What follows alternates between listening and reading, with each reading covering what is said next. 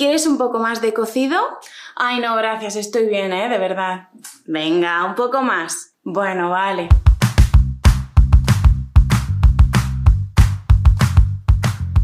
Hola a todos y todas, como ya sabéis, mi nombre es Lucía y soy profesora de español. Con este vídeo empezamos una serie de vídeos sobre choques culturales que puedes experimentar si vienes a España o si te relacionas con españoles. Son cosas que probablemente sean diferentes en tu país, así que toma nota. ¿Es necesario que tome nota si yo me acuerdo? Que tomes nota, hombre, que no te vas a morir. Va, empezamos. Los españoles podemos rechazar algo una o dos veces por cortesía. Rechazamos ofrecimientos o invitaciones. Me explico. Tenemos por un lado a la persona que quiere ofrecer algo y por otro lado a la persona que tiene que decir sí o no a ese ofrecimiento. Cuidado con esto. A lo mejor la persona que ofrece algo, uno, lo está haciendo por compromiso, por obligación moral, pero realmente no quiere hacer ese ofrecimiento. Dos, sí está haciendo ese ofrecimiento con sinceridad. Por ejemplo, si la persona invitada dice que no quiere más comida,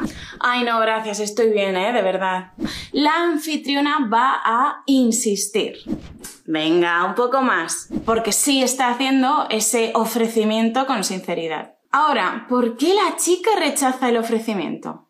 ¿Es porque no quería más? En realidad es bastante probable que los españoles rechacemos algo por cortesía, para no molestar a la otra persona, para no abusar de su amabilidad. Por ejemplo, si vamos a una casa y nos ofrecen un café, primero le vamos a decir que no, porque no queremos que se pongan a hacer un café para nosotros, eh, no queremos molestarles. Eso es cortesía. A lo mejor sí queremos un café, sí nos apetece. Aún así, lo rechazamos. Y solo si insisten, lo aceptaremos. Esto es porque si insisten, sabemos que de verdad no les importa hacernos un café. Así que bueno, ya hemos cumplido con la cortesía diciendo que no una vez y ya está. Como han insistido, podemos decir que sí con un café, con un segundo plato de cocido, con lo que sea. Lo mismo ocurre en situaciones como esta. Oye, pago yo, ¿eh? ¿Cómo? No, no, no, no. De eso nada, invito yo. Que no, mujer, que invito yo. Bueno, pues yo te invito a la próxima. Vale, perfecto.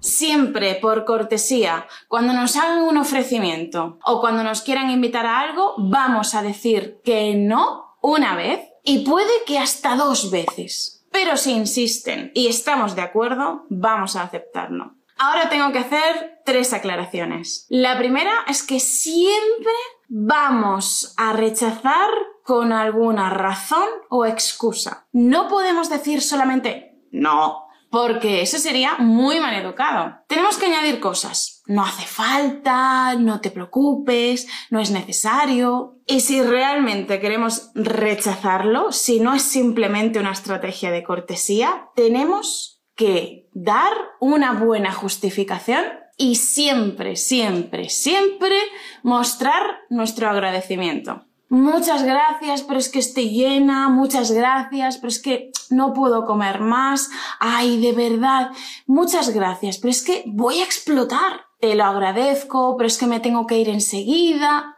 etc. ¿De acuerdo? Tenemos que dar una razón y agradecer el ofrecimiento o la invitación. La segunda aclaración es que hay invitaciones que no podemos rechazar. Es decir, por sentido común, si nos invitan a un cumpleaños, a un bautizo, a una comunión, a una boda, etc., no podemos rechazarlo. Ese tipo de celebraciones e invitaciones no las rechazamos nunca, ¿eh? De hecho, esas celebraciones son muy importantes para nosotros y si alguien las rechaza sin dar un motivo o dar un buen motivo, puede resultar ofensivo. Por ejemplo, nena, la semana que viene vamos a celebrar mi cumple, así que no hagas planes para el sábado, ¿eh? ¡Qué guay! ¿Dónde y a qué hora? ¿Veis? Las cosas así, a no ser que tengamos un motivo muy importante, las vamos a aceptar automáticamente. La tercera aclaración es que cuando un hombre le hace una propuesta sexual o amorosa a una mujer, o viceversa, o dentro del mismo género, y ella le dice que no, no es no. No hay ningún rechazo por cortesía. Repito, en estos casos no es no. Y ahora, queridos y queridas estudiantes de español, vais a conocer a la Lucía más enfadada. Bueno, la mayoría de mis estudiantes ya conocen esta faceta mía, no el hecho de que yo esté enfadada, porque no me suelo enfadar, sino las razones por las que yo me puedo enfadar. Y una de esas razones es el machismo. El otro día estaba viendo un vídeo de una chica mexicana que estaba hablando de choques culturales que había sufrido en España. Tuve que quitar el vídeo porque me enfadé muchísimo, me cabreé. ¿Y por qué me cabreé? Porque esta chica dijo que un hombre, para conquistar a una mujer, tenía que eh, invitarla a cenar, tenía que pagarle la cena. Vamos a ver. Bueno, esperad un momento que voy a ir a por una tira para calmarme. Un hombre no tiene que invitar a una mujer a nada. Las mujeres en la actualidad, y obviamente hablo de los países desarrollados, tienen poder adquisitivo.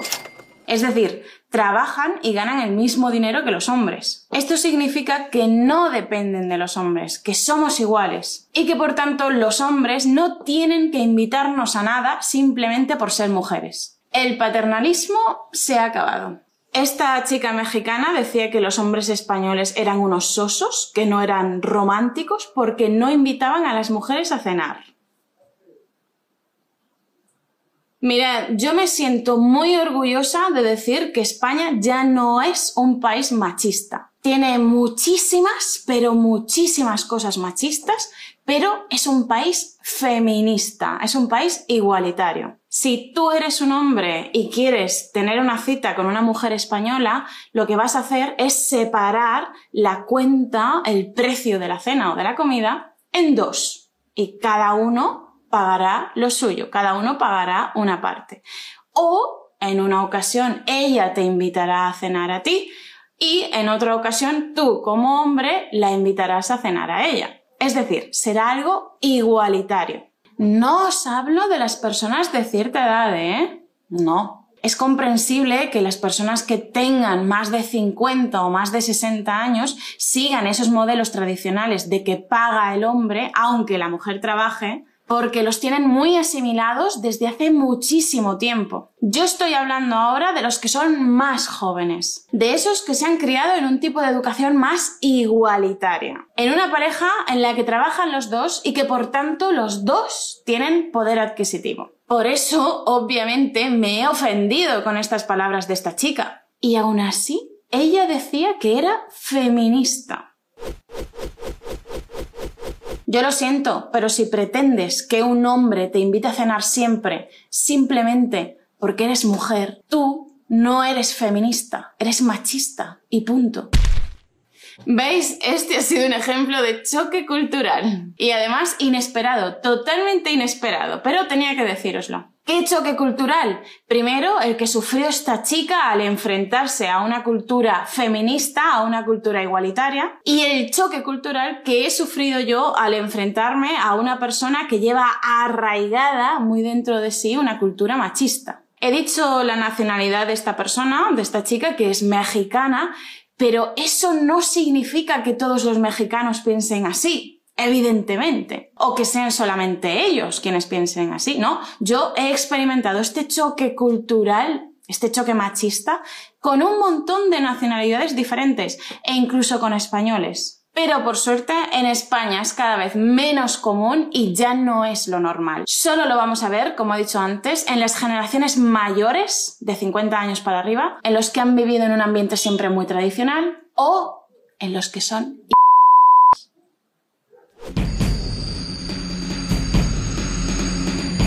No os perdáis más choques culturales y otras cuestiones de cómo es vivir en España en estos vídeos de aquí. Nos vemos aquí en RQL, en el podcast RQL para hablar español o en las redes sociales. Hasta pronto. Chao.